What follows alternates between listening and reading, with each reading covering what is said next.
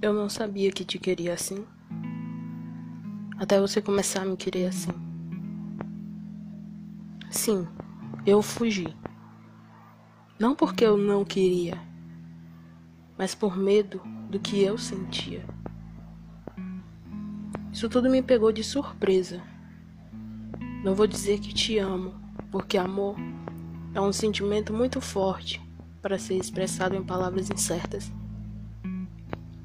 Mas o que sinto é algo novo, um sentimento que nunca senti antes. E se senti, não senti direito, pois não lembro dele. Mas dessa vez faço questão de sentir e mais ainda de lembrar. Porque tá tudo bem perder o controle dos sentimentos às vezes.